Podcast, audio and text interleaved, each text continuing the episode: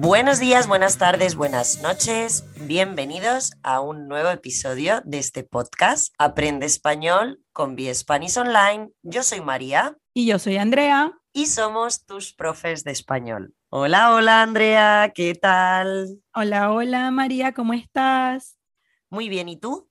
Muy bien, gracias. Vale, hoy venimos para hablar de una noticia, ok, que imagino que ya has visto en redes sociales por si acaso nuestro oyente no conoce, vamos a hablar de una chica que se llama Addison Ray. Es una TikToker muy conocida en Estados Unidos con millones de seguidores en esta nueva red TikTok.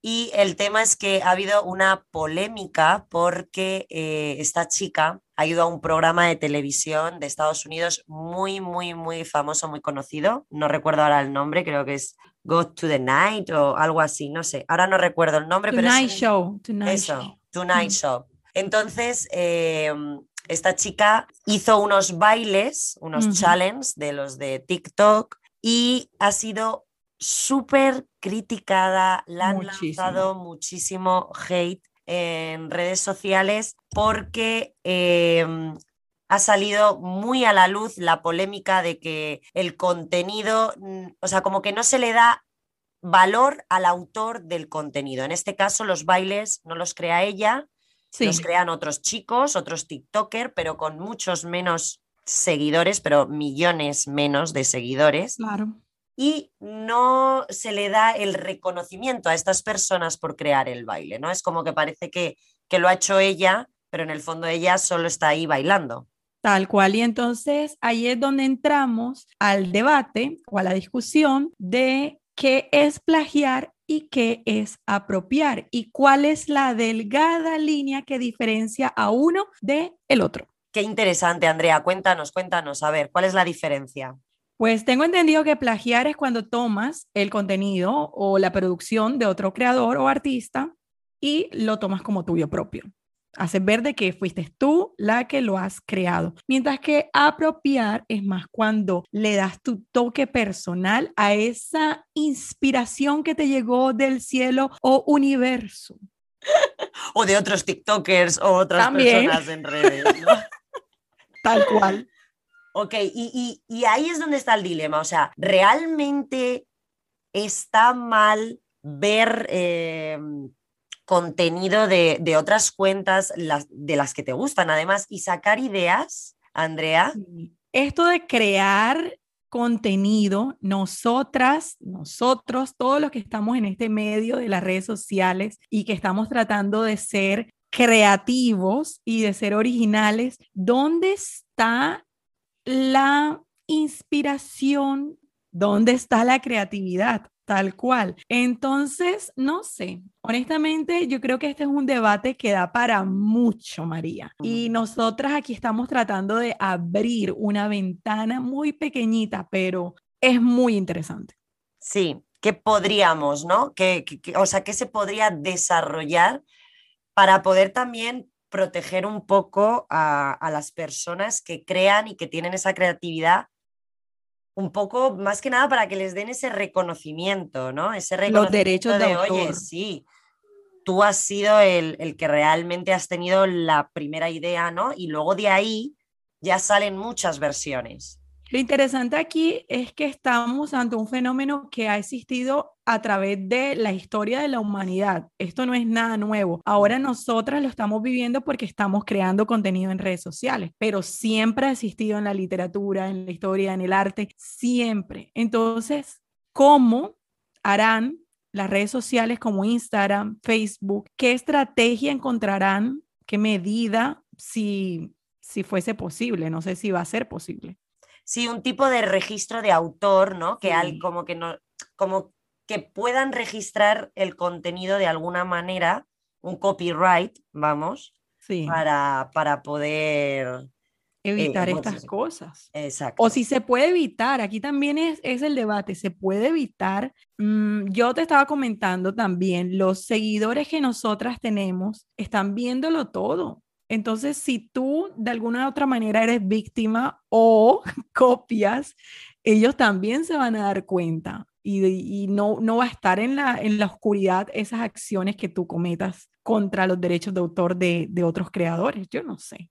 ¿Qué dices tú? Mm, la verdad que no lo sé, no lo sé, porque como la red es tan grande, sí. en el fondo, no lo sé, lo veo muy difícil. Pero sí que estoy contigo de acuerdo en una cosa, creo que ha empezado un nuevo mundo, una nueva era, una nueva generación y creo que ahora hay que buscar soluciones para poder eh, tener una seguridad y dar ese reconocimiento a los creadores de, contenido. ¿Vale? Yo reconozco que yo soy de las que coge ideas, yo siempre te lo he dicho, yo miro otras cuentas, veo vídeos y entonces me gusta y, y de ahí a lo mejor, o sea, sí, yo lo reconozco, yo me apropio, ¿no? O sea, no tal cual, no plagio, pero yo cojo ideas de otras personas. Das tu toque personal. Exacto, y de otros profesores y les doy mi toque personal, ¿vale? Entonces, a lo mejor lo que se debería hacer es que estas redes sociales creen un perfil para creadores donde pudieran registrar esos contenidos que ellos creen que están creando nuevos o esa idea nueva.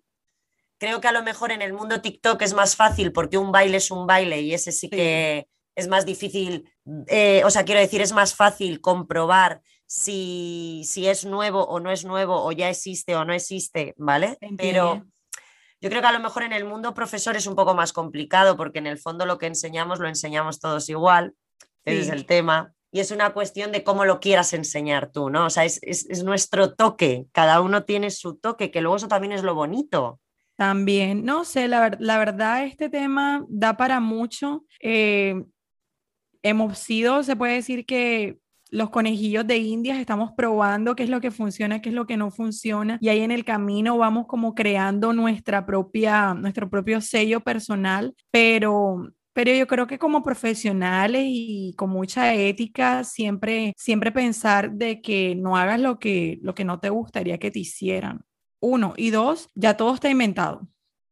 como dice, ya todo está inventado, ya todo está dicho, ya lo que estamos tratando aquí de hacer es como encontrar ese toque personal que te diferencia del resto, porque al final eso es lo que buscamos, diferenciarnos, venir con una propuesta.